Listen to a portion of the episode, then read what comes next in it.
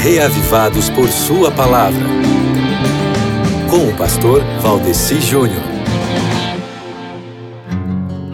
Oi, tudo bem? É uma alegria muito grande estar aqui mais uma vez para, junto com você, meditarmos no capítulo bíblico do dia, que no caso hoje é 2 Crônicas, capítulo 20. Sabe, amigo ouvinte, depois que Josafá instituiu todas as boas reformas, a nação judaica enfrentou uma grande ameaça. Ou seja, logo depois que o monarca e o país passaram a servir a Deus melhor, se depararam com uma prova de fé, sabe? E isso também pode acontecer conosco hoje em dia. Isso também já aconteceu com você? É interessante a gente saber o que foi que aquele rei e o povo fizeram em resposta à crise para nós tirarmos lições proveitosas para nós hoje.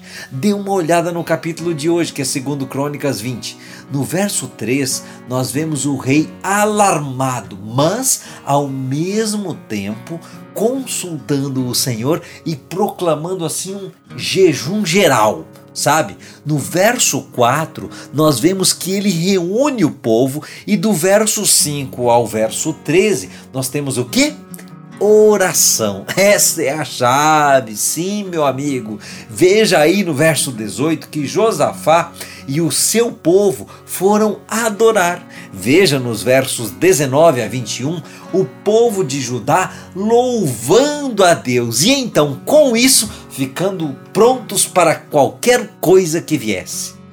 Uma escritora norte-americana chamada Ellen White comenta que Josafá era um homem de coragem e de valor, que estava sempre bem preparado para enfrentar praticamente qualquer tipo de inimigo. Contudo, nesta crise específica, ele não pôs a confiança dele no braço de carne, mas em uma viva fé no Deus de Israel. Amigo, leia a oração de Josafá no capítulo de hoje.